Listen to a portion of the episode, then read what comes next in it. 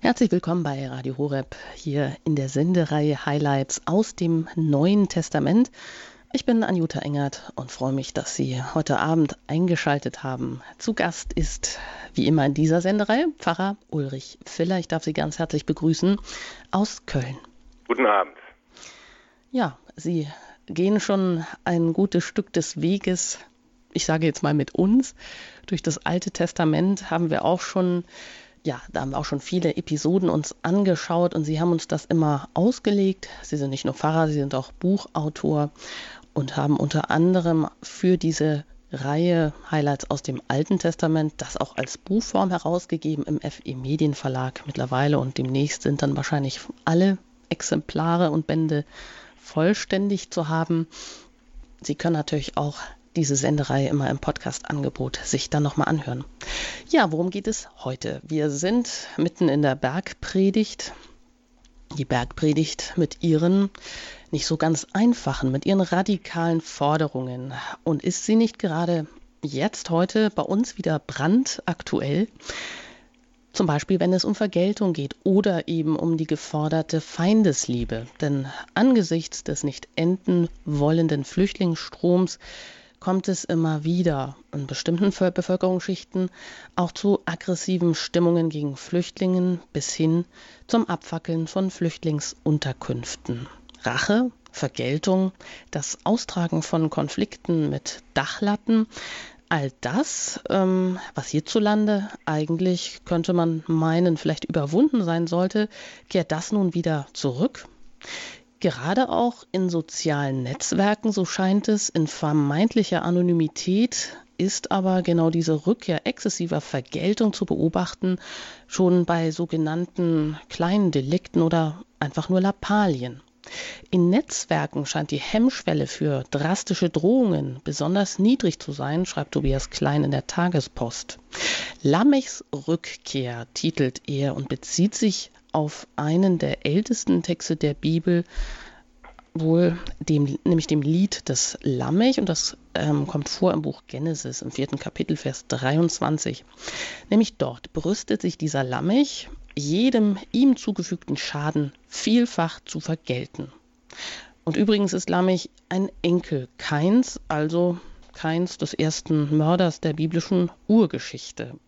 Während nun Lammech exzessive Vergeltung und eben seine Gewalttätigkeit verherrlicht, fordert das Bundesbuch des Volkes Israel, das dann nach den zehn Geboten ja kommt, eine Verhältnismäßigkeit der Schadensregulierung. Immerhin, da heißt es ja dann Aug um Aug, Zahn für Zahn, Strieme für Strieme. Die Strafe für ein Vergehen muss dem entstandenen Schaden also entsprechen. Die Logik der Blutrache dagegen führt in einen Kreislauf der nie endenden Vergeltung und der Gewalt. Das können wir eigentlich überall auf der Welt und bei uns selber auch immer wieder beobachten. Erst seit der Neuzeit ist der private Vollzug von Vergeltung, also jegliche Selbstjustiz, untersagt. Und aus Aug um Aug wird ja nun in der Bergpredigt die Aufforderung, den Kreislauf der Vergeltung zu durchbrechen, aber da heißt es dann ja sogar, dass man noch die linke Wange hinhalten soll, wenn man schon auf die rechte geschlagen wurde.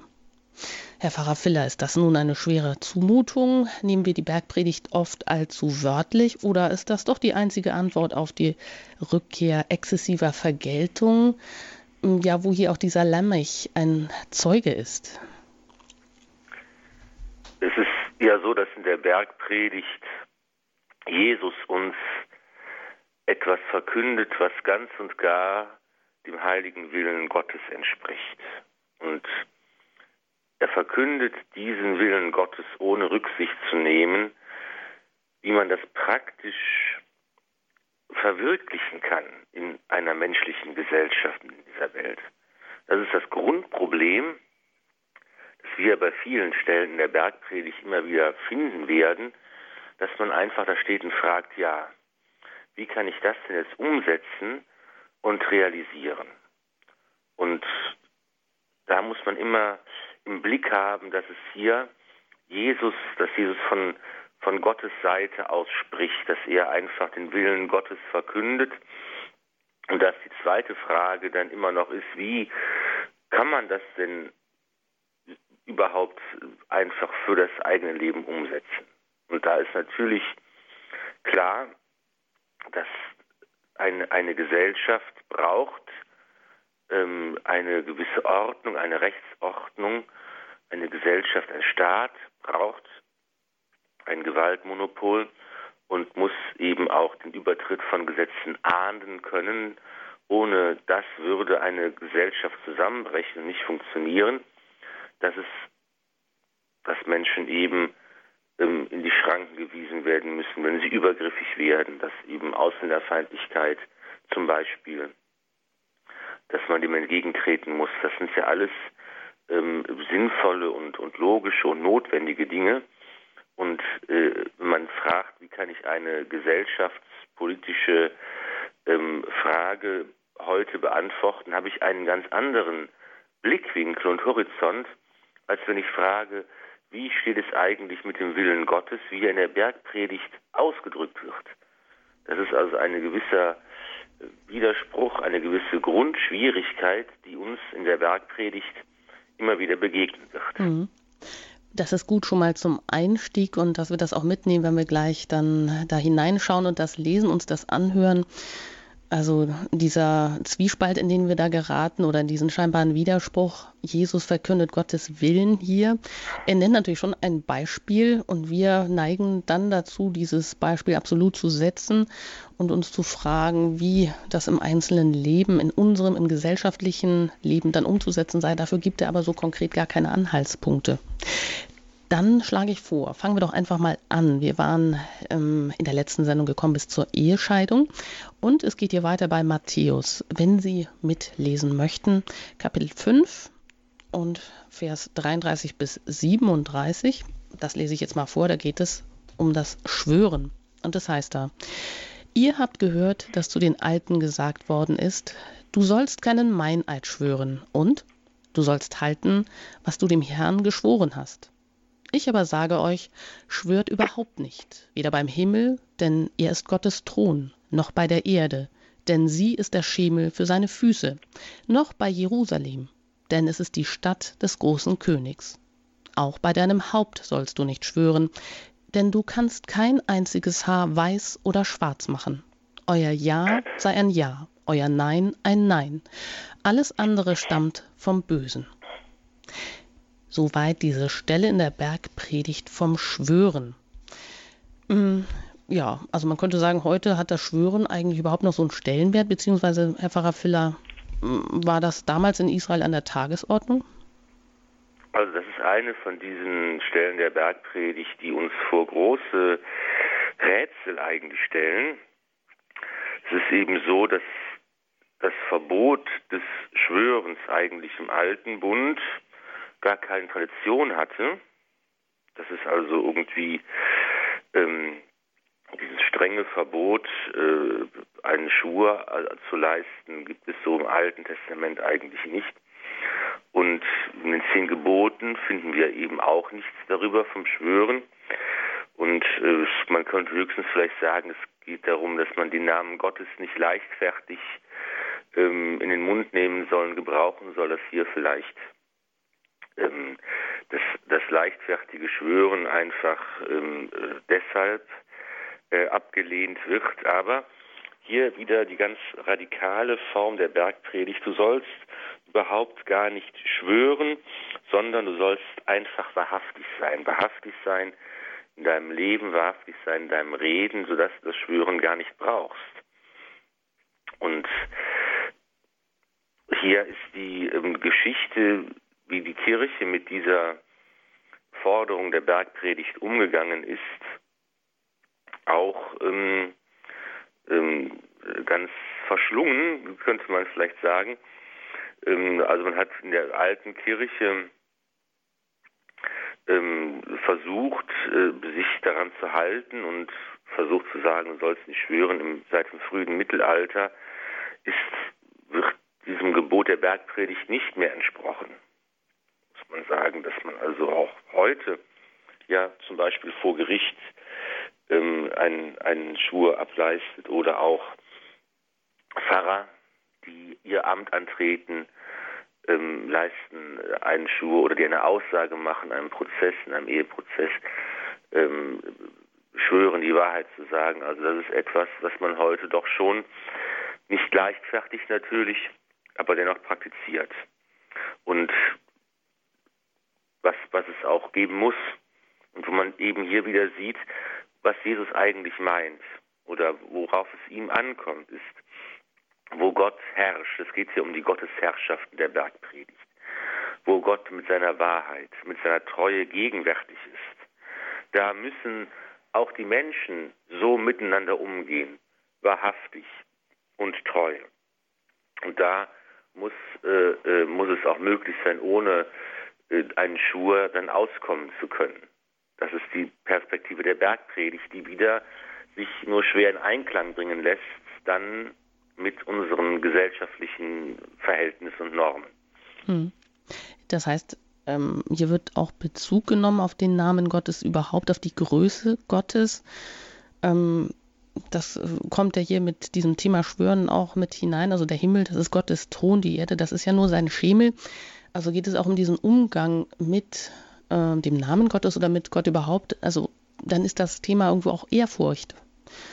Da ja, ist natürlich auch die Frage, wie das jetzt wieder gemeint ist, wenn wir das jetzt für uns mal so ein bisschen umsetzen. Sicherlich gab es da eine Ehrfurcht, die ähm, gefordert hat zur Absolutheit, also Gott als immer den absolut anderen zu sehen, aber daraus entsteht ja auch wieder eine große Distanz.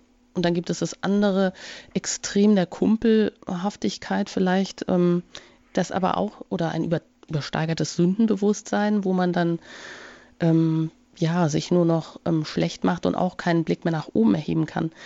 Also da sind wir auch irgendwo in so einem Zwiespalt drin. Beziehungsweise muss man sagen, dass eben hier auch ganz deutlich wird, zumindest nicht für uns, sondern für das Judentum und die Zeit Jesu, dass einfach hier keine Distanz äh, zu Gott vorherrscht, sondern im Gegenteil, man sich eben vorstellt, Gott wohnt in seinem Volk. Äh, bei Jerusalem soll man nicht schwören, es ist die Stadt des großen Königs. Das ist ja die Vorstellung, dass einfach Gott im Tempel gegenwärtig ist, dass er seinen Wohnsitz hat, dass er inmitten seines Volkes da ist, dass er der Gott ist, der sein Volk begleitet und dessen Anspruch einfach sich im Verhalten der Menschen dann auch irgendwie niederschlagen muss und sich wiederfinden lassen muss. Mhm. Also es geht um das Schwören, es geht um Ehrfurcht, um Wahrhaftigkeit, es geht auch darum, eben kein Doppelleben zu führen und dann dieses ganz bekannte, die ganz bekannte Wort am Ende, euer Ja sei ein Ja, euer Nein sei ein Nein. Also das ist auch ein, ähm, ja, also bricht eine Lanze für die Wahrhaftigkeit oder eben vielleicht auch gegen das Pharisäerhafte, gegen eine Kasuistik oder eine gesetzliche Wortklauberei. Worum geht es? Vielleicht muss man einfach auch sagen, es kommt jetzt nicht darauf an zu sagen, was kann ich jetzt aus den Worten Jesu für eine allgemeine Regel aufstellen, sondern es kommt darauf an, was kann ich persönlich jetzt tun?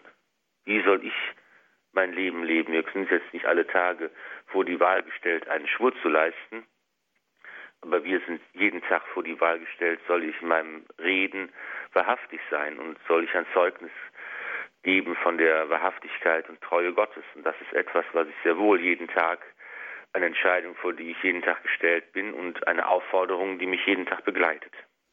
Hm. Und ja, wo und wann das immer der Fall ist, das gibt das Leben sozusagen vor, aber das wäre natürlich eine Überforderung. Hier ist es allgemein formuliert und kann natürlich nicht für jeden Einzelfall ähm, ja, vorhergesagt werden.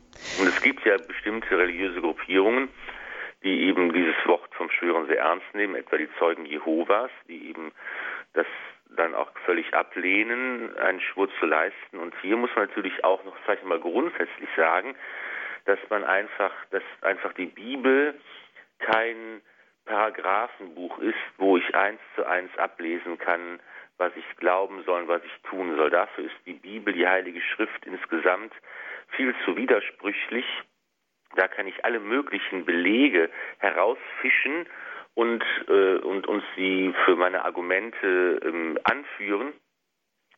Aber so darf ich mit der Heiligen Schrift nicht umgehen, sondern muss immer sehen, wir sind keine Buchreligion, wir glauben nicht, wie die Muslime, dass die Heilige Schrift vom Himmel gefallen ist, dass sie diktiert worden ist, eins zu eins, sondern wir wissen, dass das ein Buch ist, das von Menschen aufgeschrieben wurde, unter der Inspiration des Heiligen Geistes natürlich, aber dass es eben ein, ein Zeugnis des Glaubens ist, das entstanden ist im Volk Israel und in der Kirche. Das Neue Testament ist ja in, innerhalb der Kirche entstanden. Und die Kirche ist diejenige, die diese Heilige Schrift zusammengestellt hat.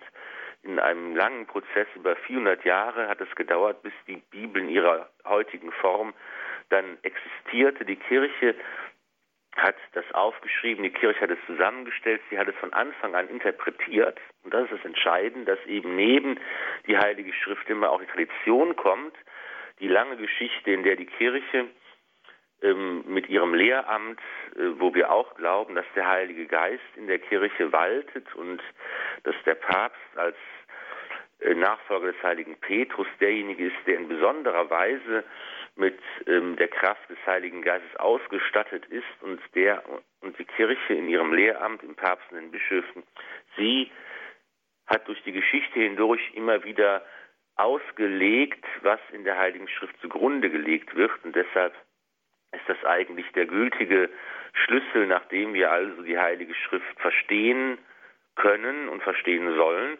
Und deshalb macht es auch gar nichts, dass man immer wieder auf Textstellen stößt, wo man sagt, hm, das verstehe ich gar nicht, das gibt gar keinen Sinn oder es widerspricht sich vielleicht sogar. Da gibt es ja auch, auch Herrenworte, die sich durchaus widersprechen. Aber hier ist man immer auf der sicheren Seite. Man weiß, ich muss dieses Dokument einfach in dem Kontext lesen, in dem es entstanden ist und in dem es seit 2000 Jahren auch interpretiert wird. Das ist eigentlich immer äh, eine, eine wichtige Hilfe, wenn wir mit der Heiligen Schrift umgehen wollen. Hm. Und dann wäre es wahrscheinlich auch zu billig und zu einfach, die Bibel einfach nur herzunehmen und sie wie eine Gebrauchsanweisung zu lesen. Das würde ja auch wahrscheinlich der menschlichen Würde ähm, nicht entsprechen, wenn ich das mal so sagen kann. Genau. Ja, wir machen weiter. Es geht äh, weiter mit der Vergeltung. Vorab kommt erstmal eine Musik und Sie haben hier eingeschaltet bei Radio Horeb in den Highlights aus dem Neuen Testament und Sie, wir laden Sie immer ein, auch mit aufzuschlagen, die Bibel ähm, jetzt hier gerade im Matthäusevangelium im fünften Kapitel und gleich geht es weiter mit dem Vers 38.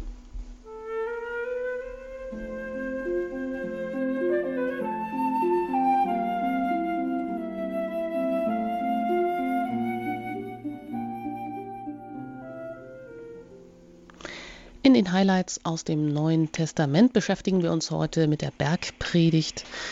Zu Gast ist Pfarrer Ulrich Willer. Ich bin mit ihm in, im Gespräch. Mein Name ist Anjuta Engert und wir schauen auf eine lange Tradition zurück oder eine lange Sendereihe und wir besprechen immer einzelne Passagen und haben eben gerade ähm, die Stelle gehabt und angeschaut vom Schwören, wo es um die Wahrhaftigkeit geht, wo es auch eigentlich um darum geht, dass man, was man, das man ja wahrhaftig im Leben als Christ auch immer wieder Zeugnis gibt von Gottes Willen und seiner Treue, dass man ähm, sich nicht einer Wortklauberei oder einer gesetzlichen Wortklauberei ähm, hingibt, sondern einfach dem Geist Gottes, der mehr eigentlich auf die Erneuerung von innen setzt.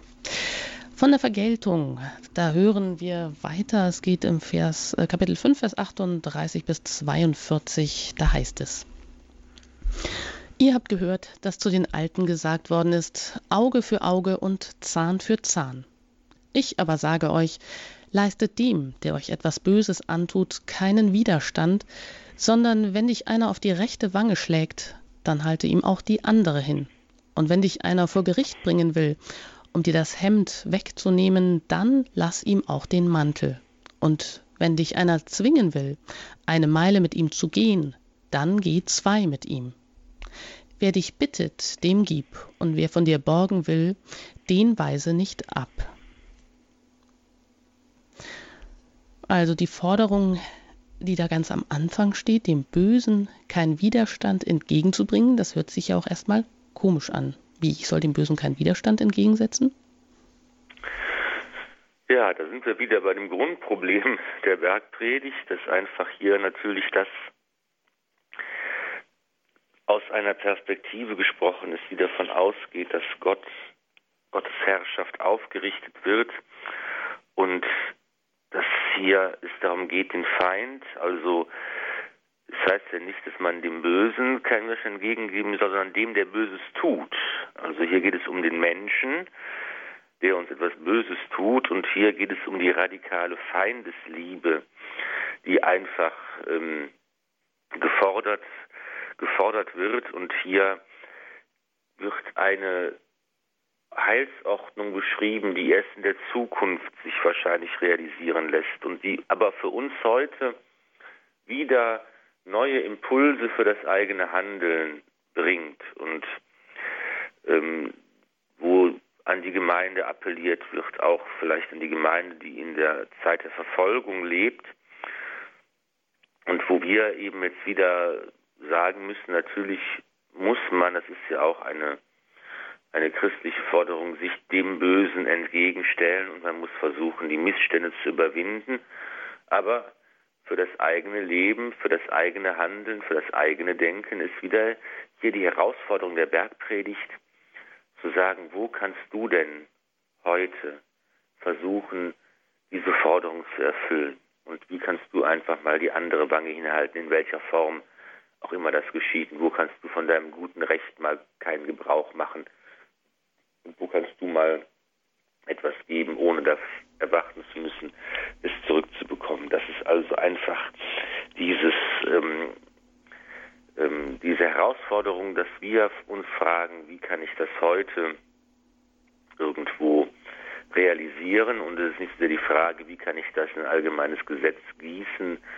Ähm, hm. Denn das würde wiederum dann das zu Chaos und Anarchie führen. Ja. Das hat Jesus nicht gewollt.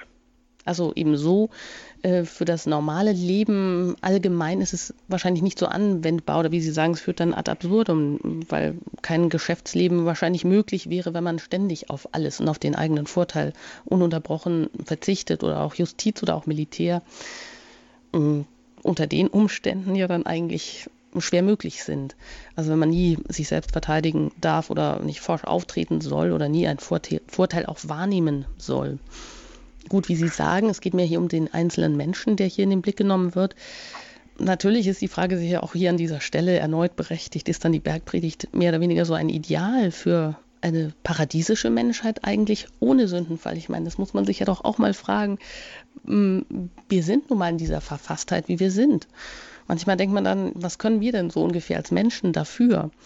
Ähm, das taucht hier manchmal dann auch oder wird der Mensch hier so absichtlich überfordert, um letztendlich dann daran zu zerbrechen? Also da fällt einem vielleicht auch noch Luther ein, um dann all, alles allein aus Gnade das Heil zu finden?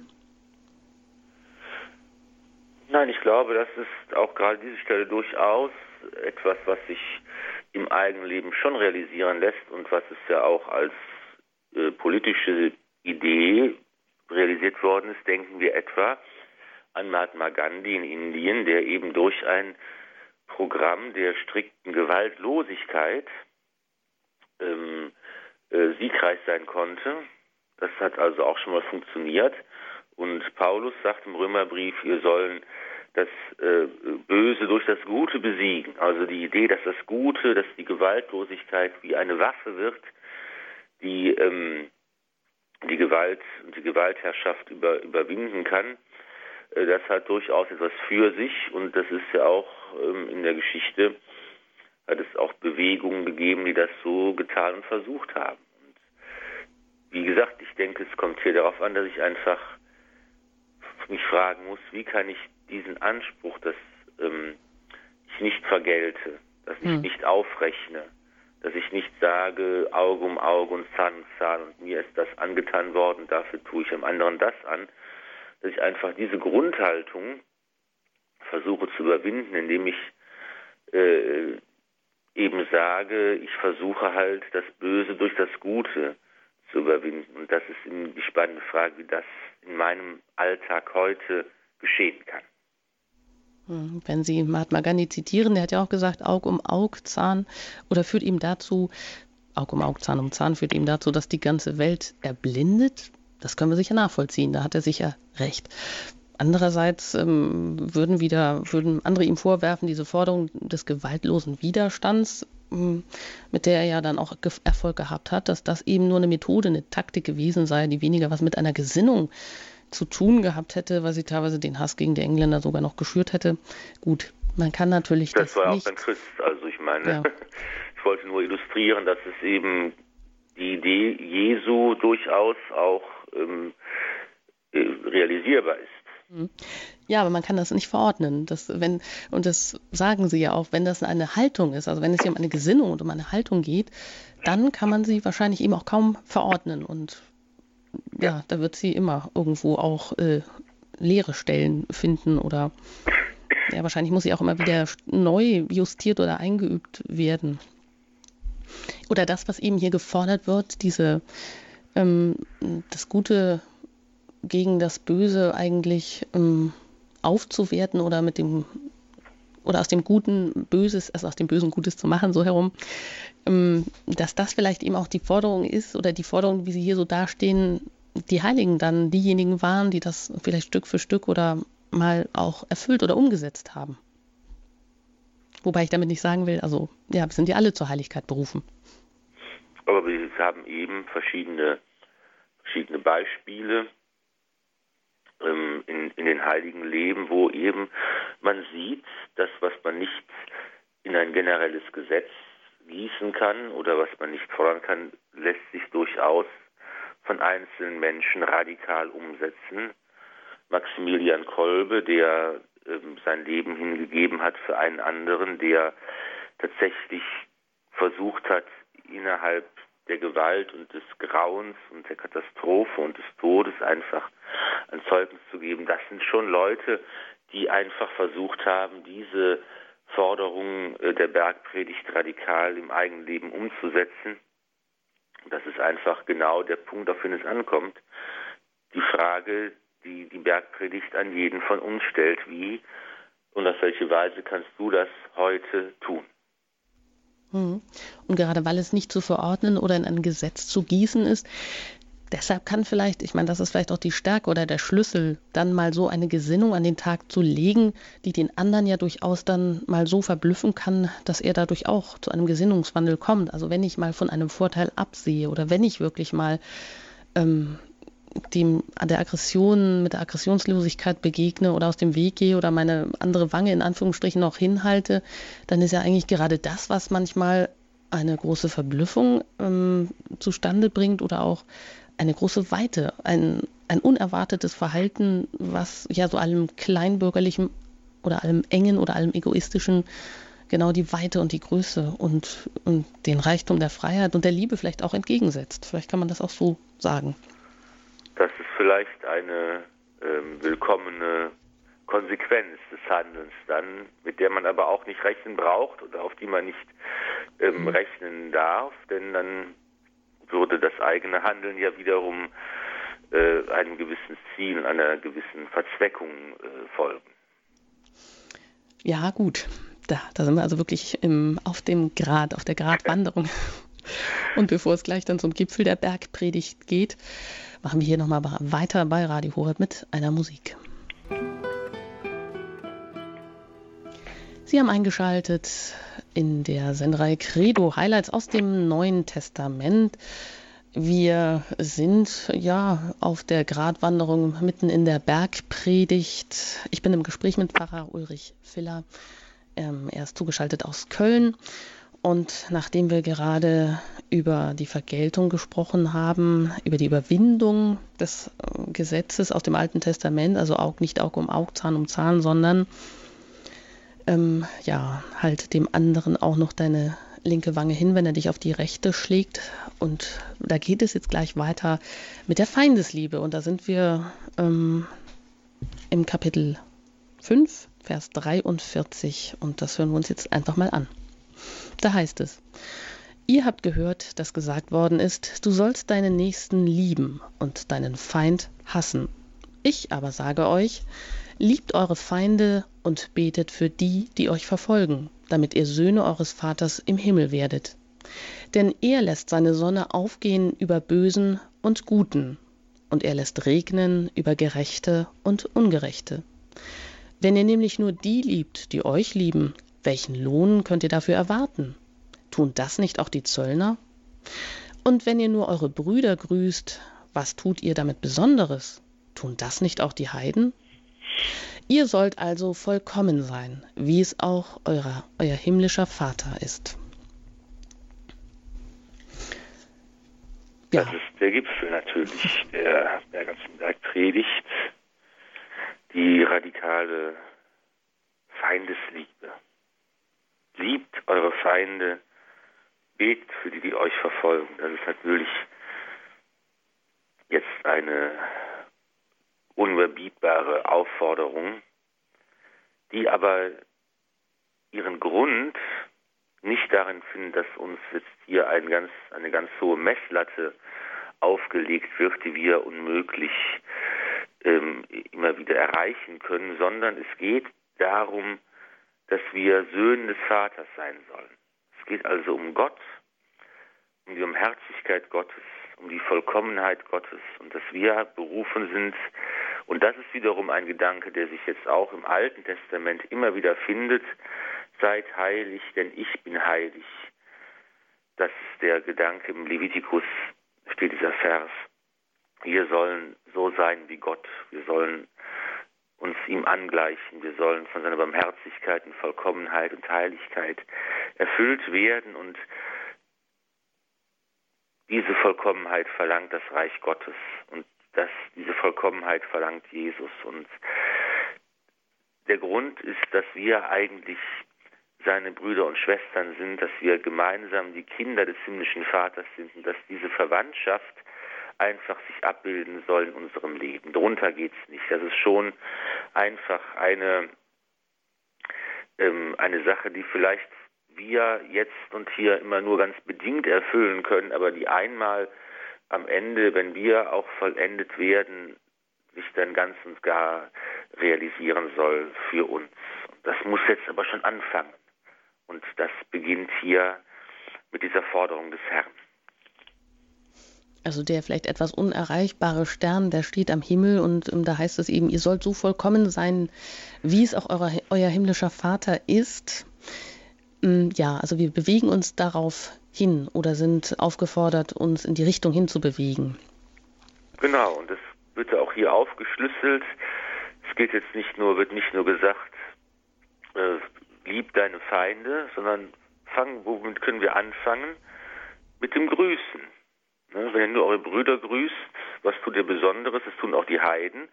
Also hier kann ich schon mal anfangen, die besonders äh, fiesen, unsympathischen Menschen besonders nett und freundlich zu grüßen. Das ist schon mal ein konkreter Anfang der Feindesliebe und das ist etwas, was dann auch wirklich jeder versuchen kann äh, zu realisieren in seinem Leben.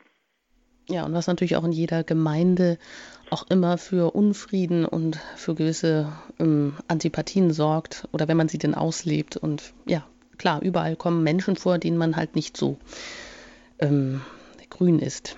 Da muss man sehen, dass es immer so das ganz Große fängt an bei den ganz kleinen Dingen. Hm. Ich kenne eine Anekdote, die von einem Heiligen berichtet wird. Ich weiß nicht mehr, ob es der Heilige Ignatius war oder ein anderer, zu dem ein, ein Schüler in das Zimmer gestürmt kam und fragte, was soll, kann ich tun, um heilig zu werden? Ignatius sagte, dann kannst du damit anfangen, dass du die Tür leise schließen, sie zuknallen lässt. Das ist, der erste, das ist der erste Schritt. Und so fangen alle großen Sachen in Kleinigkeiten an. Und hier lockt uns eigentlich die Bergpredigt zu fragen, wie kann ich denn, welche Kleinigkeiten kann ich denn in meinem Leben finden, um anzufangen, damit das Gebot der Feindesliebe hier zu leben. Das fängt irgendwo bei kleinen Dingen an. Und das ist die Herausforderung für uns zu, zu fragen und zu suchen, wie kann ich diese kleinen Dinge schon mal angehen. Hm. Ja, stimmt natürlich. Nur das zu tun, was alle tun, das Gewöhnliche, ist nichts Besonderes. Also die Freunde zu grüßen und ähm, ja, die Menschen eben, die einem wohlgesonnen sind oder auch die Verwandten. Naja, gut, das ist vielleicht nicht immer der Fall. Aber genau, das ist ja eher, eher einfach. Aber vielleicht ähm, schauen wir hier auch nochmal auf das Beispiel Christi, das Beispiel der Feindesliebe schlechthin. Also ich meine, Christus war ja nun auch angefeindet bis zum, ja, bis hin zum Tod oder hat eben diese Feindesliebe letztendlich, die er hier fordert, ja dann auch ähm, im Werk der Erlösung, ähm, also ja, uns da eigentlich das konkrete Tun natürlich da auch wieder in einer der extremsten Form letztendlich vorgelebt.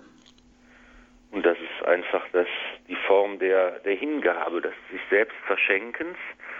Und das ist wiederum das, wo wir eingeladen sind, unsere in der Taufe und Firmung zugrunde gelegte Christusfreundschaft zur Christusähnlichkeit werden zu lassen und eben zu fragen, wie kann auch ich ein Mensch der Hingabe sein, der nicht für sich lebt, der nicht auf sich achtet und, und, und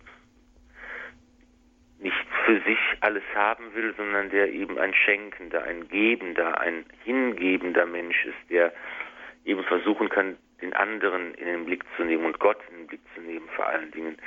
Und das ist ähm, das, was uns Christen alle jeden Tag von neuem verbindet und anspornen soll. Mhm. Bergpredigt ist ja nicht eine gefühlsduselige Schwärmerei und will nicht irgendwelche Fantasien ausmalen, wie es in einem idealen Gottesreich irgendwann mal sein kann, sondern hier geht es darum, dass wir einfach durch den, die, die Kraft des Heiligen Geistes und die Barmherzigkeit Gottes ähm, befähigt werden, unser eigenes Verhalten, unser eigenes Denken, unser eigenes Tun in meinem persönlichen Leben, in der Gesellschaft, in der Kirche, in der Gemeinde, äh, wie ich es hier nach dem, nach dem Beispiel der Bergpredigt ausrichten kann. Und das, das, da gibt es schon ganz viele konkrete Ansatzpunkte, die wir angehen können. Hm. Ja, und ist das nicht auch eben der Dreh- und Angelpunkt, dass Christus eben das Böse eben nicht mit dem mit Bösem vergolten hat, sondern es ertragen hat, aus dem Bösen insofern dann Gutes gemacht hat? Gut, er ist dann also oder ist in den Tod gegangen und daraus hat er eben die Quelle der Gnade gemacht für, oder die Erlösung der ganzen Menschheit, eben auch für die Feinde, für seine Feinde. Das ist und die Frage. Er hat, wenn, das hat er getan und er hat aber auch nicht aufgehört, das Böse auch böse zu nennen und es anzuprangern und es zu verurteilen. Und er hat ganz äh, in der Wahrhaftigkeit gelebt und er hat gezeigt, die Feindesliebe heißt eben nicht, wir sollen das Böse gewähren lassen und wir sollen es verharmlosen und wir sollen es umbenennen und wir sollen es verschweigen, sondern wir müssen natürlich dem Bösen auch entgegentreten äh, in jeder Form, indem wir versuchen, das gut zu tun und indem wir versuchen, es auch böse zu nennen und müssen gleichzeitig dazu, dafür auch bereit sein, einzustehen dann. Und es ist ja heute ganz aktuell, die Christenverfolgung ist groß wie nie, wenn wir in die verschiedenen Gegenden der Welt schauen, wo Christen wegen ihres Glaubens verfolgt werden. Und da sehen wir, wie diese Wahrhaftigkeit, diese Standhaftigkeit, dieses Zeugnis einfach so hell leuchtet wie selten zuvor in der Geschichte, dass wir einfach hier sehen, da gibt es durchaus ganz konkrete Situationen, in denen die Bergpredigt wirklich gelebt wird und wo Menschen wirklich bereit sind, der, dem Vorbild des Herrn zu folgen und alles, selbst das eigene Leben, hinzugeben, ähm, um Zeugnis zu geben für, für den christlichen Glauben. Hm, weil das Böse ja leider nicht aufhört, aber es eben durch die Liebe vielleicht in Gutes umgewandelt werden kann oder durch, ähm, wie Sie sagen, indem man Zeugnis gibt, gerade heute, wo die Christenverfolgung auch einen neuen Höhepunkt erlebt. Ja, wir kommen dann zu einem weiteren Kapitel, nämlich zu den Almosen, bevor es dann weitergeht mit dem Vater Unser. Das schauen wir uns jetzt auch noch an. Und ähm, das ist dann Kapitel 6, Vers 1 bis 4. Da heißt es, Hütet euch, eure Gerechtigkeit vor den Menschen zur, zur Schau zu stellen, sonst habt ihr keinen Lohn von eurem Vater im Himmel zu erwarten. Wenn du Almosen gibst, dann lass es also nicht vor dir her posaunen, wie es die Heuchler in den Synagogen und auf den Gassen tun, um von den Leuten gelobt zu werden. Amen, das sage ich euch, sie haben ihren Lohn bereits erhalten. Wenn du Almosen gibst, soll deine linke Hand nicht wissen, was deine rechte tut. Dein Almosen soll verborgen bleiben, und dein Vater, der auch das Verborgene sieht, wird es dir vergelten.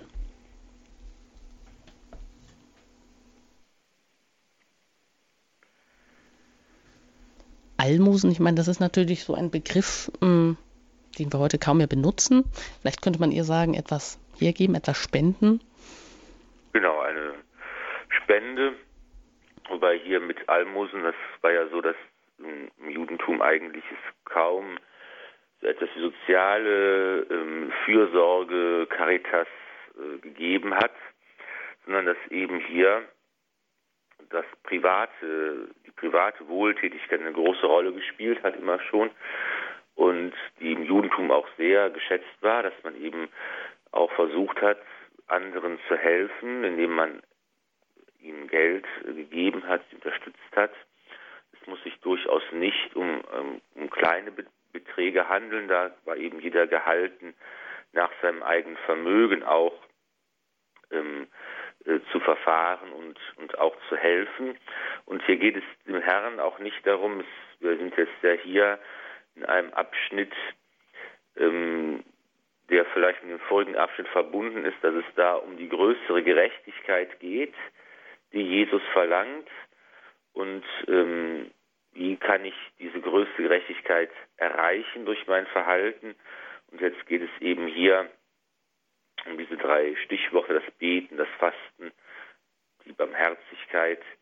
Und ähm, hier geht es nicht darum zu sagen, dass Almosen geben an sich wäre schlecht äh, und soll diskreditiert werden, ganz im Gegenteil, sondern es geht eben darum, wie tue ich das, in welcher Haltung gebe ich. Und hier geht es eben darum, dass ich einfach nicht mich rühmen soll und mich loben lassen soll, weil ich so ein guter Mensch bin, sondern dass es eigentlich nicht darum geht, was andere Menschen von mir denken und wie andere Menschen mich bewerten, sondern dass ich einfach darauf schauen muss, wie ist mein Verhältnis zu Gott.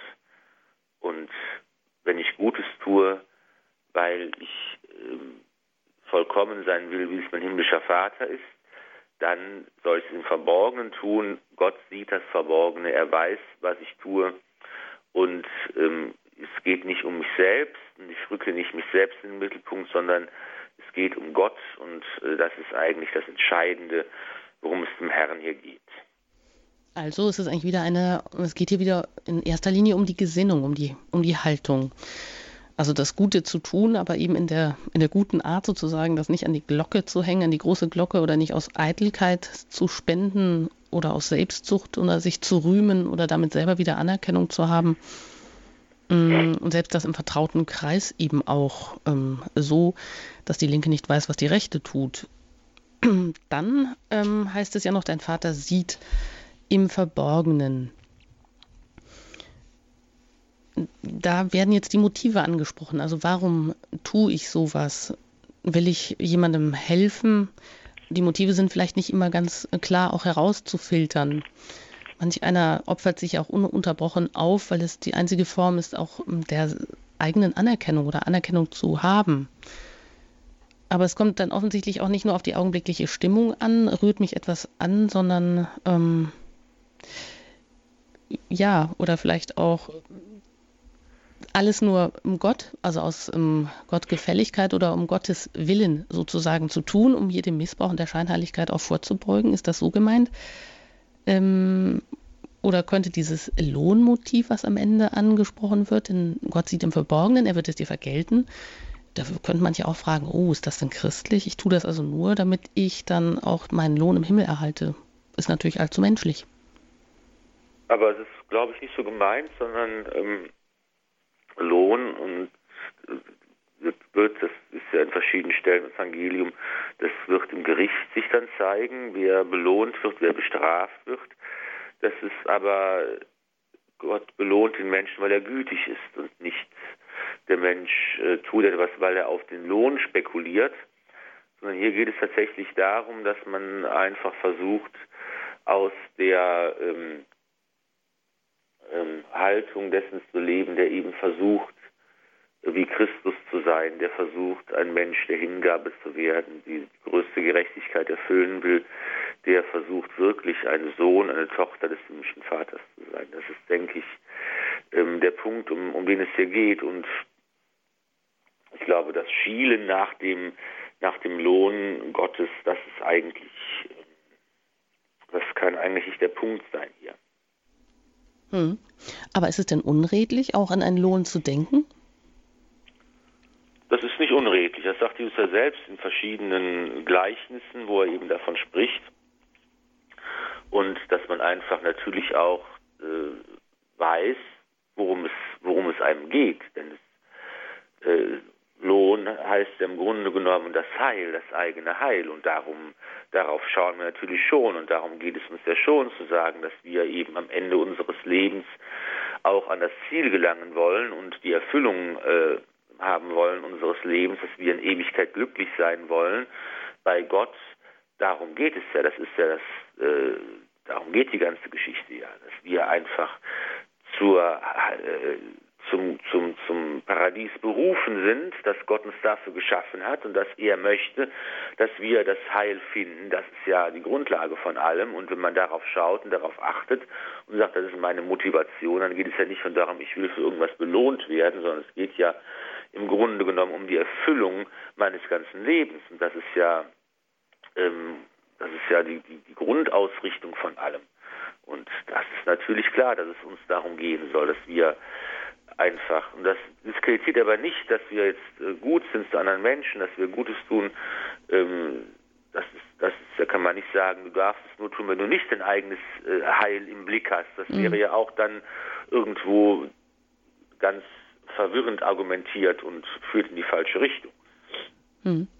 Abschließend vielleicht, also wenn wir uns hier jetzt auf diese Gipfeltour begeben haben und über Vergeltung, über Rache was gehört haben, beziehungsweise eben das, was die Bergpredigt hier entgegensetzt, die Feindesliebe, kann man denn sagen, dass das auch wirklich ähm, die Bergpredigt so eine Art, eine kulturelle Leistung oder in unserer Gesellschaft heute auch eine kulturelle Leistung bewirkt hat, dass das Christentum eben auch der Motor war, ähm, wie heute unsere Justiz beeinflusst ist, eben, dass es beispielsweise eben keine Selbstjustiz mehr gibt.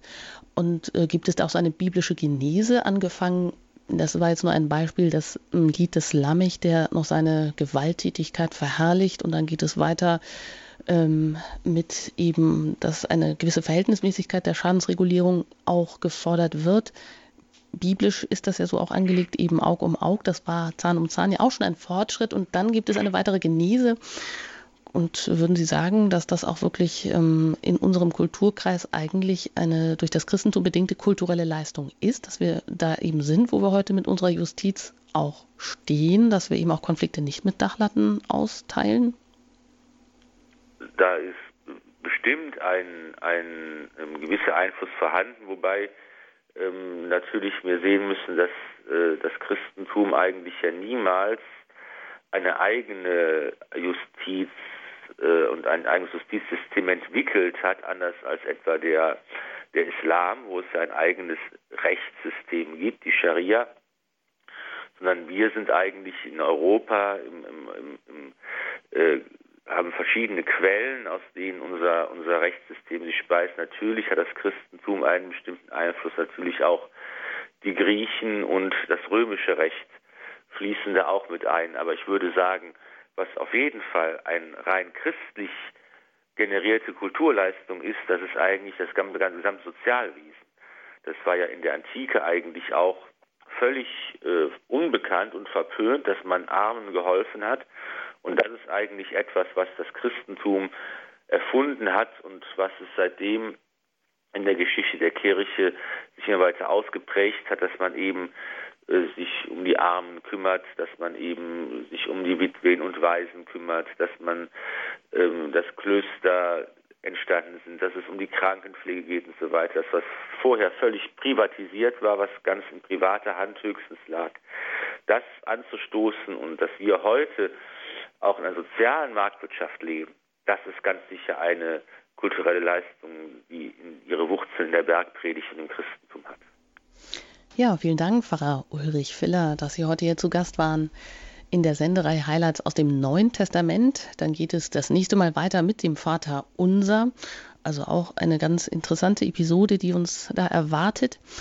Ich darf mich an dieser Stelle von Ihnen verabschieden und Ihnen einen gesegneten Abend wünschen. Bei Radio Horeb geht es dann weiter mit dem Nachtgebet der Kirche.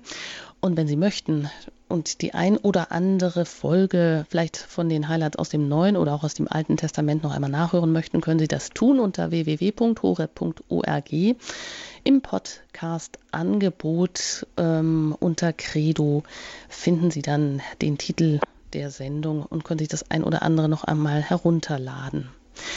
Machen Sie es gut.